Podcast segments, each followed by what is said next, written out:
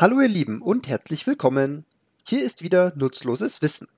Wie letzte Woche angekündigt, tauchen wir in dieser Folge ein in die zauberhafte Welt von Harry Potter. Und es geht auch gleich los. Joan K. Rowling ist bekanntlich die Erfinderin der berühmten Reihe. Obwohl der letzte Band bereits 2007 erschien, spinnt die Autorin die Geschichte immer weiter. Dabei kommt manchmal auch Kurioses heraus, auf die Frage, welches Muggellied auf der Beerdigung von Albus Dumbledore laufen würde, antwortete sie, dass es wahrscheinlich My Way von Frank Sinatra wäre. Der 31. Juli hat für die Figur Harry Potter und Autorin Joanne K. Rowling eine besondere Bedeutung. Beide haben an diesem Tag Geburtstag. Harry Potter Schauspieler Daniel Radcliffe hat dieses Datum nur knapp verpasst. Er wurde am 23. Juli geboren.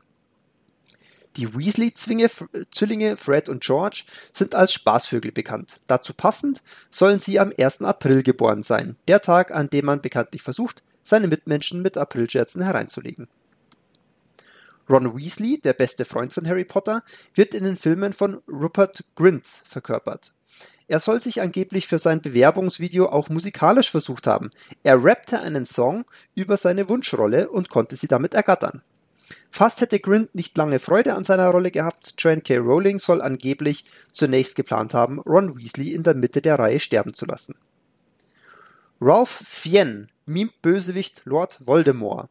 Das denken zumindest die meisten Fans, ganz korrekt ist das nicht. Fiennes ist vielleicht der bekannteste Darsteller, insgesamt wurde der dunkle Magier aber von sechs Schauspielern verkörpert. Matthew Lewis spielt Neville Longbottom. Seine Filmfigur sollte ursprünglich einen anderen Namen tragen, Neville Puff. Weitere Namen, die die Autorin dann doch änderte, Hermine Puckle, Draco Spinks, Lily Moon anstatt Luna Lovegood, Matari Patel und Matty Patel. Nun zu Hermine Granger.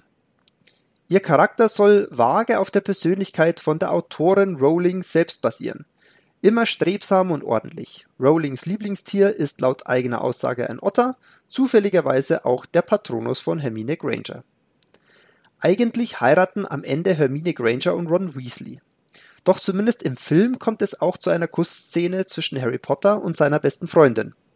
Bei den Dreharbeiten dazu wurde Ron-Schauspieler Rupert Grint angeblich vom Set geschmissen, weil er einfach nicht aufhören konnte zu lachen, als Radcliffe und Emma Watson die Szene darstellten.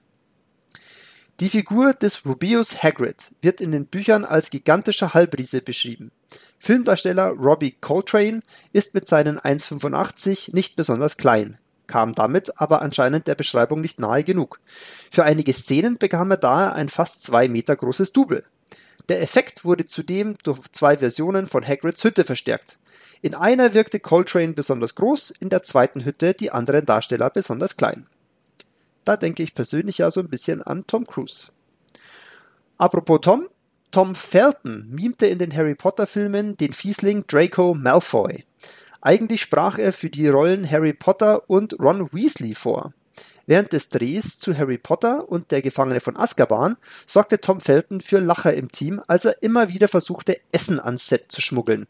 Das konnte erst verhindert werden, als man ihm kurzerhand die Taschen seiner Umhänge zunähte.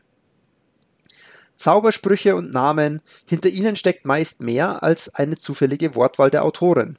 Stellt man zum Beispiel den Namen des Mondlicht fürchtenden Werwolfs Remus Lupin um, ergibt sich das Primus Lune. Das kann mit erster Mond übersetzt werden. Lavender Brown. Der Name der Hexe ist ein weiteres Beispiel für versteckte Nachrichten in den Harry Potter Büchern. Hinter dem Buchstaben versteckt sich ein Anagramm. Lavender Brown steht für Brand New Lover. Weiterer Fun Fact: In der ersten deutschen Übersetzung wurde Lavender Brown zu einem Jungen gemacht. Dort heißt es, Lavender Brown wurde der erste Gryffindor. Bei den Dreharbeiten zu Harry Potter und die Heiligtümer des Todes holte sich Daniel Radcliffe ein blaues Auge.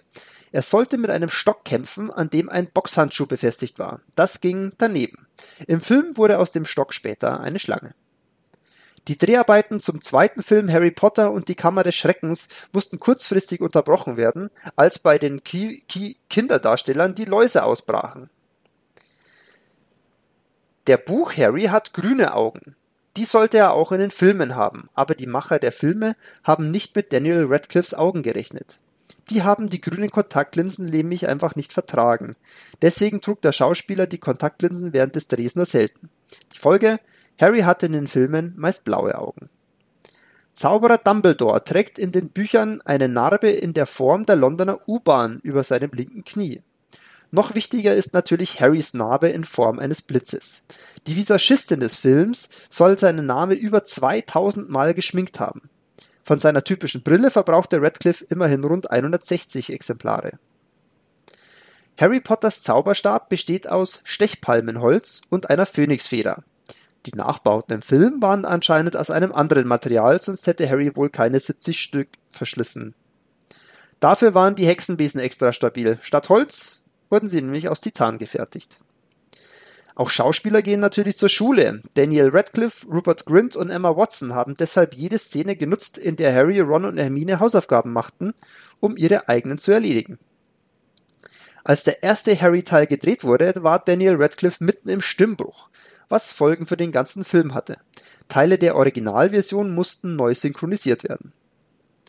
Rowling soll allein fünf Jahre lang daran gearbeitet haben, was ihre Charaktere können oder eben auch nicht. Auf Twitter erklärte sie, dass sie ihre beste Idee auf einer Spucktüte aus dem Flug, auf dem Flugzeug festhalten musste. Gryffindor, Hufflepuff, Ravenclaw und Slytherin, die Namen der vier Häuser in Hogwarts, hielt sie auf eben jener Spucktüte fest. Die Nummer des Zaubereiministeriums lautet bekanntlich 62442. Soweit so unspektakulär.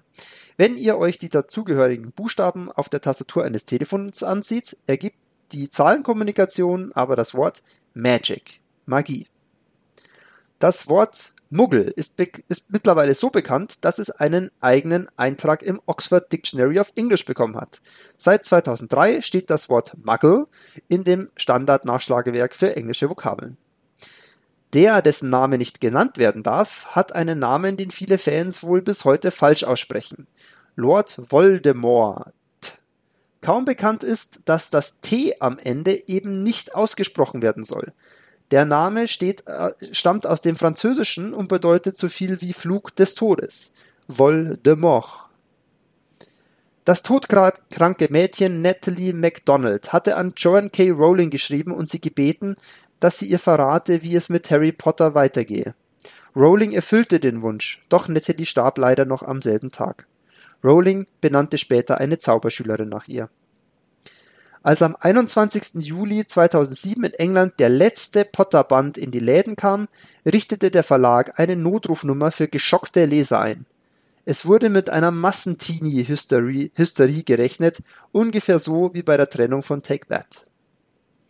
Die ersten Sätze der Harry Potter-Reihe schrieb Joanne K. Rowling als Sozialhilfeempfängerin auf Papierservietten. Mittlerweile hat die Autorin mit der Potter Mania geschätzte 800 Millionen Euro verdient und damit sogar die Queen vom Thron der einflussreichsten Frauen Großbritannien, Großbritanniens geschubst. Das war's auch schon wieder. Ich hoffe, ihr konntet lachen, vielleicht auch mal staunen und seid nicht eingeschlafen.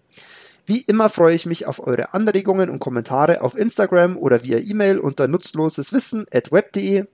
Bis zur nächsten Folge, gehabt euch wohl und bleibt gesund.